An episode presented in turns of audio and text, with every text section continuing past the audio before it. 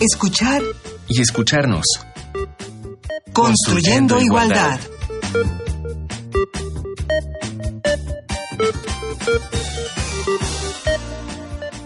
Esto es escuchar y escucharnos. Bienvenidas, bienvenidos. Hoy vamos a hablar de geografía feminista. Recuerden que estamos construyendo igualdad, entonces ya veremos qué, qué significa esto. Está con nosotros la doctora María Verónica Ibarra García. Ella es doctora en Geografía por la UNAM. Actualmente es la coordinadora del Colegio de Geografía de la Facultad de Filosofía y Letras. Es investigadora y profesora de la misma facultad y autora de diversos libros y artículos. Verónica, bienvenida. Muchísimas gracias por estar aquí. Muchísimas gracias por la invitación. Y bueno, ahora veremos por dónde nos llevas, porque para quienes creíamos que la geografía se, se había quedado muy atrás en la vida y fueron nombres de, de, ciudades y países que tuvimos que memorizar en la secundaria, que, que me parece la peor manera de aprenderla, que a veces nos aleja, resulta que no, que la geografía está presente y es determinante en nuestras vidas como hombres y mujeres.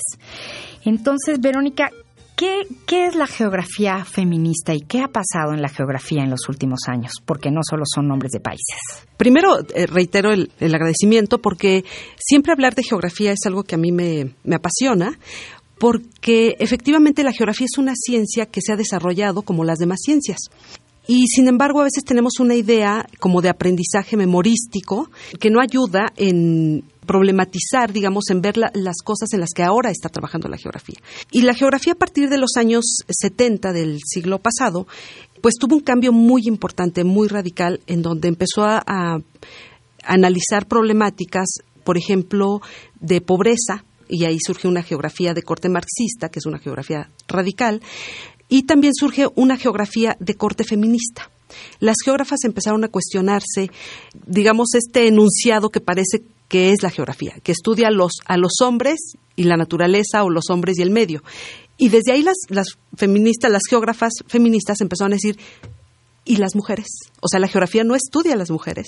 Entonces, digamos, desde ahí es una situación interesante, de, tenemos que nombrarlas. Que estaban como incluidas en esa. Sí, aparentemente, pero en realidad. Pero hay otras realidades. Exacto. Y esto tiene que ver con un estudio que se hace, aparte, digamos, del contexto que existe en los años 60 del movimiento feminista, hay un estudio que hace un geógrafo sueco que se llama Thorsten Hagerstrand. Y él, digamos, en una lógica de ver cómo se movían los hombres en la ciudad, incorpora un, un, elemento que no se tomaba mucho en cuenta. Y él dice, bueno, ¿y cómo se mueven las mujeres? O sea, es una diferenciación entre cómo se movían los hombres en la ciudad y cómo se movían las mujeres. Que mover es salir y andar salir en la calle. y andar en la calle, hacer las cosas cotidianas. Y fue de una relevancia impresionante en la geografía, porque lo que se descubrió después de ese estudio de Hagerstrand era que las mujeres se movían mucho más en la ciudad que los hombres, porque los hombres iban de la casa al trabajo y del trabajo a la casa. Y las mujeres lo que hacían es que iban y dejaban a los niños a la escuela, regresaban al súper, iban a la casa, regresaban por los niños, iban a la casa, los llevaban al dentista, los llevaban a hacer actividades y entonces en la sumatoria de cómo se estaban desplazando hombres y mujeres era más el tiempo que las mujeres, el tiempo y el espacio que recorrían las mujeres para cubrir todas las actividades. Y eso a las geógrafas les hizo como pensar que habría que incorporar elementos de las mujeres, o sea, es, no se había visto como uh -huh. esta situación. Y entonces empiezan a cuestionarse y hay un boom, digamos, en los estudios, en los años 70, de estudios sobre cómo se mueven hombres y mujeres de manera diferencial en la ciudad. Y ahí tenemos eh, geógrafas, eh, por ejemplo, francesas, norteamericanas, inglesas que empiezan a hacer este tipo de trabajos que después en América Latina, digamos, son diferentes los estudios. Pero ese es como el inicio de esto que se define ya como geografía feminista. ¿Y por qué esto es útil a las mujeres? Pues mira, yo creo que eso nos permite también cuestionarnos y en un sentido también organizarnos y luchar por, por estar en otros espacios, ¿no? Por ejemplo, hay una geógrafa feminista, ya murió, pero que es una geógrafa muy importante, Doreen Massey, que es inglesa, y ella tiene un artículo que, que sale en este libro de debate feminista, que es muy interesante. Ahí hay varios artículos de geógrafas, pero no, no, a veces no saben que son geógrafas. Doreen Massey lo que dice es que ella cuando salía a trabajo de campo en Inglaterra, y iba viendo, digamos, cómo era el espacio, ella se da cuenta cómo había espacios deportivos para los hombres. Y ella se cuestiona, ¿y dónde están los espacios deportivos para las mujeres? porque ella veía los espacios de rugby y los espacios de fútbol. Y dice, ¿y las mujeres qué deportes hacemos? ¿Dónde están nuestros espacios? Entonces, eso empieza como a permitirnos empezar a cuestionar en dónde nos movemos las mujeres, qué hacemos las mujeres. Y es ahí cuando nos damos cuenta que en realidad no tenemos acceso a muchos de los espacios. Porque en esta idea, digamos, de la mujer en el hogar, en realidad pareciera que estamos en un espacio acotado, sin embargo no lo estamos por los estudios que se habían hecho previamente de cómo nos desplazábamos, pero a lo mejor sí hay espacios que no digamos que no accedemos las mujeres. Por ejemplo, los espacios de poder, los espacios públicos, los espacios deportivos. O sea, hay una serie de espacios en los que las mujeres no estaban presentes. O sea, sí hay una relación determinante entre el espacio y el género. Sí, y eso entonces tiene que ver con todo un desarrollo de la geografía en términos teóricos, en donde lo que nosotros trabajamos es sobre la categoría de espacio, sobre todo. O sea, para nosotros el espacio, y esto es algo que es muy importante para entender, me parece, esta relación, el espacio para nosotros no es el espacio, digamos, de la ingeniería ni de la arquitectura, no es el espacio matemático, digamos. Para nosotros en geografía, el espacio es social, está hecho por las relaciones sociales. Entonces, no está hecho por la construcción de la mm, ingeniería, ¿no? Ese es justo como otro tipo de espacio. Nosotros, como ciencia social, lo que analizamos es cómo las relaciones sociales producen un espacio, hacen un espacio. Por ejemplo, en la mañana, en la salida, en la mañana de la casa y el trayecto al trabajo. ¿Qué espacios hay ahí? Pues nosotros podríamos pensar, por ejemplo, en la ciudad. Si es en la ciudad, pues es un espacio urbano, es un espacio que está cruzado por la movilidad, está cruzado a lo mejor ahora por la inseguridad que tenemos en, en la ciudad o en el país, pero si pensamos, por ejemplo, en el espacio rural, a lo mejor es otro espacio en donde los niños pueden o no ir con más seguridad, pero también es un espacio en donde a veces no hay transporte o los niños se transportan de una manera diferente. No sé, ahorita recuerdo, por ejemplo, en alguna ocasión que estuve haciendo trabajo de campo en Guerrero y lo que nos decían es cómo se, se movían los estudiantes de secundaria, los y las estudiantes de secundaria de un pueblo a otro. Y era que tenían que cruzar un río. Entonces ahí es otro eh, espacio. Un barco, una lancha. Exacto, una lancha.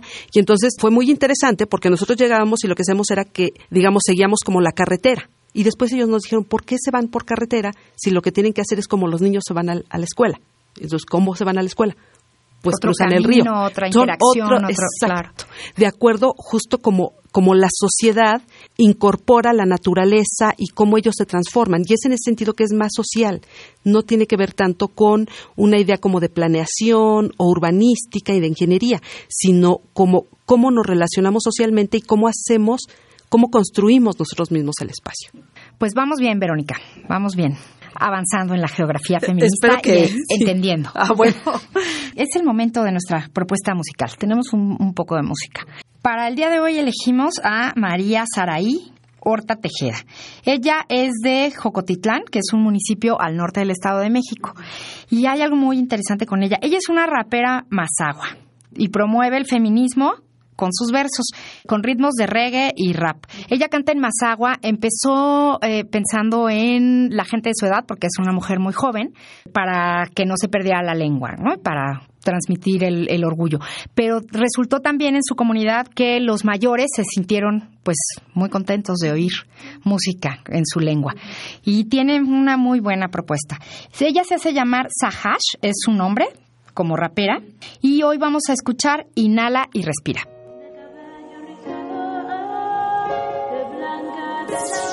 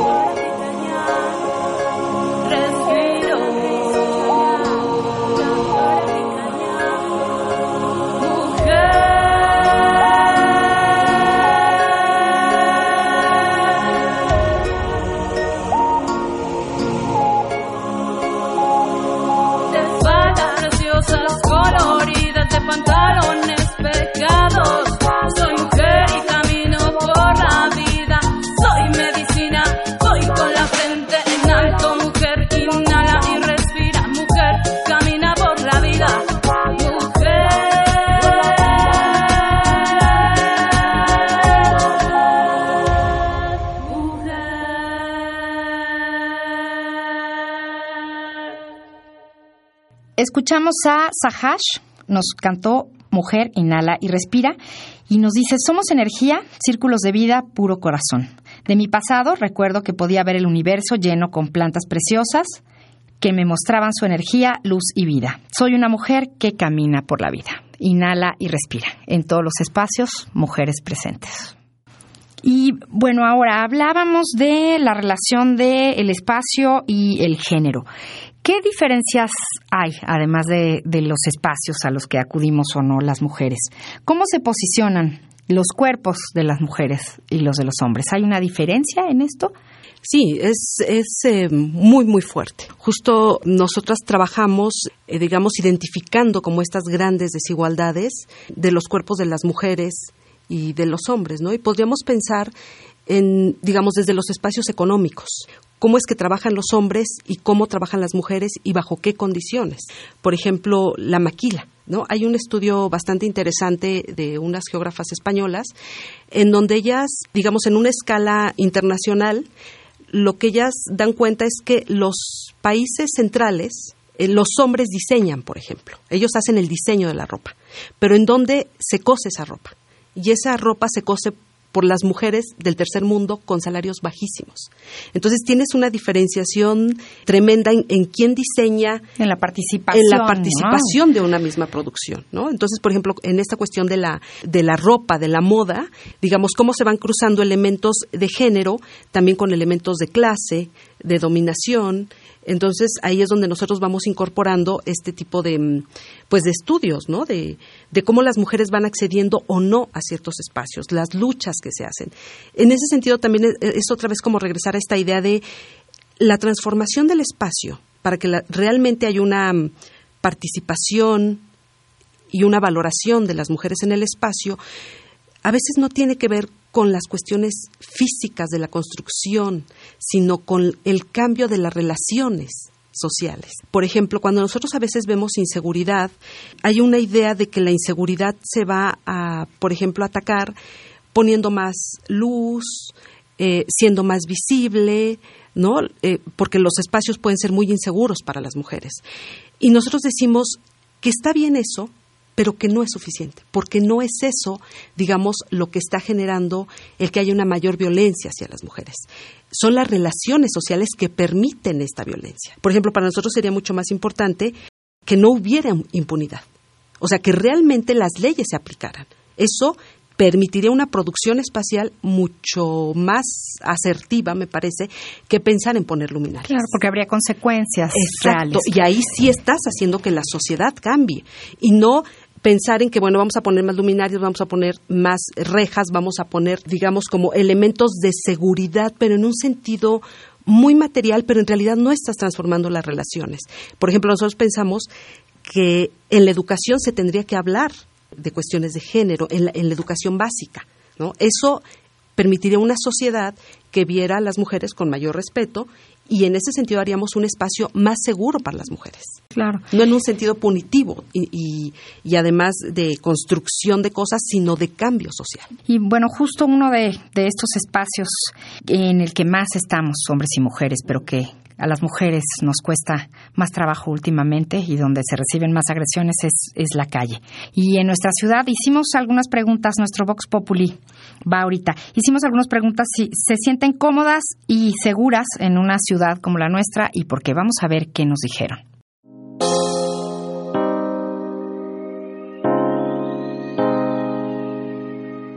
No, no me siento segura. Cómoda sí, me gusta, pero no me siento segura. Ya me han asaltado, el año pasado me asaltaron dos veces a las 4 de la tarde aquí en la colonia del Valle.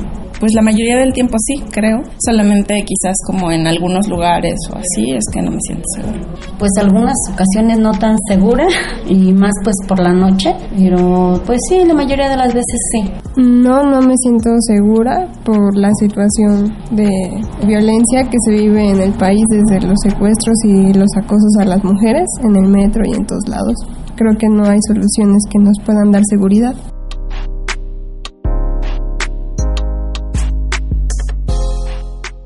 Pues la constante, Verónica, es la inseguridad, la inseguridad en la calle. ¿Y cuáles son los espacios de las mujeres en el ámbito privado y en el público?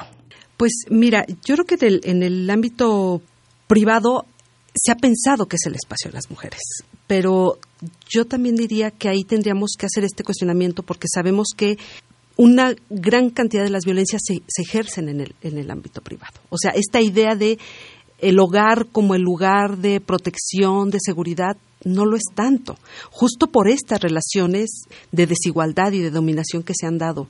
Entonces, no es tan, tan real, ¿no? Como, como quisiéramos, como esta idea que, que se tiene. Y en el espacio público, yo creo que hay muchos espacios públicos que han sido digamos, limitados para las mujeres. Eh, yo pienso, por ejemplo, en los espacios políticos, como tal, la mujer en la participación política. Es un espacio al que no ha sido fácil acceder. El movimiento feminista justo empieza por esta necesidad de identificar, de nombrar y de decir que las mujeres tenemos que estar en el espacio, tenemos el derecho a estar en el espacio público, en el espacio público de la toma de decisiones, en el espacio educativo. Parece increíble, pero a estas alturas del siglo XXI sigue habiendo de verdad una gran violencia en los espacios educativos hacia las mujeres. Es, increíble los estudios que están saliendo de esa violencia por los estereotipos que se tienen, ¿no? Simplemente lo que una mujer debe estudiar, lo que puede estudiar, en dónde se debe desarrollar. Y otro, otro espacio que a mí me parece muy importante, por ejemplo, serían los espacios deportivos es de verdad increíble cómo ahora tenemos, por ejemplo, ahorita en Francia, el primer, bueno, no es el primer, pero sí, digamos, es el, el Mundial de Fútbol y es cuánto trabajo le han costado a las mujeres, pero además cómo es, es algo que, que, está minimizado, es algo que parece que no tiene importancia y que se ha luchado muchísimo por estar en esos espacios deportivos. Y podríamos ver muchos espacios deportivos en el que tiene que ver también con cómo se ve el cuerpo de las mujeres, ¿no? Como un espacio, digamos, porque entonces ahí también algo que está trabajando la geografía desde hace un tiempo es la escala cuerpo. Nosotros trabajamos con escalas, pero no escalas en términos 1 a 50 mil, 1 a, 10 mil, que son estas escalas muy de la ingeniería, digamos, o muy de, las matemáticas, sino una escala social y esa escala es la escala cuerpo. Y entonces, ¿cómo se ve ese cuerpo? Se ve a veces como un cuerpo frágil o débil. Y, por ejemplo, yo tengo una colega que ahora está enclavados en la CEU, en Ciudad Universitaria, y ella decía, es increíble darme cuenta lo fuerte que es mi cuerpo. O sea, cómo controlo mi cuerpo para poder lanzarme y poder hacer un buen clavado. Y entonces eso fue muy interesante porque ella venía, digamos, de otra tradición, empezamos a hacer un trabajo desde el feminismo y ella de repente dijo, la relación con mi cuerpo ha cambiado tremendamente y me doy cuenta lo fuerte que es mi cuerpo. Y es algo que a veces no se, no se piensa que la mujer puede tener un cuerpo muy fuerte y, muy ah, que digamos con, con el acceso al deporte puede ser un cuerpo sano y un cuerpo lleno de energía, ¿no? Lo tenemos, pero a veces es como no relacionarnos con no, esa como quedar en, esa fragilidad, ¿no? En esa, en esa etiqueta, pues. Son escalas, ¿no? Nosotros también trabajamos con esto de las escalas y por eso hablamos de los espacios en distintas escalas. Pues si quieren saber un, un poco más del tema y desde otra arista, nuestra invitada, Verónica, nos hizo una sugerencia. Les tenemos dos cosas para ver. Escuchemos.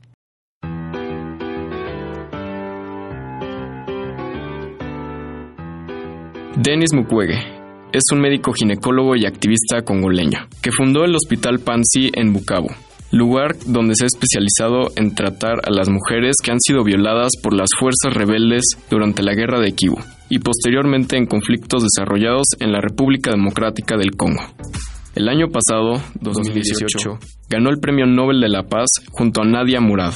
Ambos luchan en sus países por acabar con la violación como arma de guerra. Por ello te recomendamos City of Joy o La Ciudad de la Alegría, un documental que muestra cómo las mujeres víctimas de violación y tortura intentan sanar su dolor al crear esta aldea, apoyándose unas a otras y formando lazos de sororidad. De sororidad. Y si tu inglés anda muy bien, te recomendamos The Man Who Mends Woman, The Wrath of Hippocrates. El hombre que repara mujeres, la era de Hipócrates. Aquí podrás ver la trayectoria del doctor Denis Mukwege ante distintas organizaciones no gubernamentales para lograr visibilizar el dolor de estas mujeres.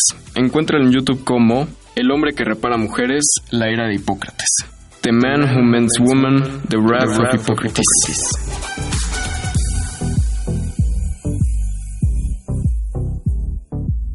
Muy bien, pues estas fueron las, las dos sugerencias de hoy. algo para ver. Y Verónica, ¿cómo participa la geografía feminista en la construcción de espacios incluyentes? Porque, bueno, suena como siempre a una lucha, ¿no? a una lucha de las mujeres por estar. Algo que, que fue favorable para nosotros en geografía es que hubo un cambio de plan de estudios en el 2009 y entonces nosotros tenemos la materia como una materia optativa de geografía del género. Y entonces eso ha permitido también que las estudiantes realicen estudios de tesis o trabajos terminales muy buenos. Por ejemplo, digamos, hay una vertiente que trabaja evidentemente eh, cuestiones de cartografía del feminicidio. La doctora Lucía Damián hizo un trabajo muy importante en cartografiar, por ejemplo, el espacio del feminicidio desde 2006 y eso contribuyó en que se elaborara la ley eh, para las mujeres a una vida libre de violencia. Entonces me parece que ahí fue una contribución, por ejemplo, muy concreta de la geografía. Ahora trabajamos también en el en el Colegio de Geografía, hicimos el Atlas de Igualdad de la Comisión Nacional de Derechos Humanos, en donde son alrededor de 550 cartas o mapas en donde se ven las condiciones diferentes que se viven por parte de las mujeres en los distintos espacios, por ejemplo, por entidad federativa, participación política, acceso a la educación, acceso a, cuestiones de salud, entonces, eh, tenemos una gran cantidad de información ahí. Uno puede entrar directamente, libremente a, Comisión Nacional de Derechos Humanos, a, la página, y ahí está, ahí se va a desplegar y uno puede trabajar. Por ejemplo, hay estudios en donde se está viendo cómo se implementan los presupuestos de género en las dependencias de gobierno y entonces es cómo se cambia o no se cambia, pero digamos, se ve como un espacio social, es cómo el dinero entra y cómo se está manifestando o no, cómo se destina, si realmente hay un cambio en esas, en, esas instituciones de gobierno. Entonces hay una gran cantidad, digamos, como de trabajos que la geografía está aportando luz, o sea, está, está permitiendo ver qué es lo que está pasando en esos espacios. Que está tocando nuestra vida diaria. Exacto, ¿no? Entonces también, por ejemplo, la movilidad.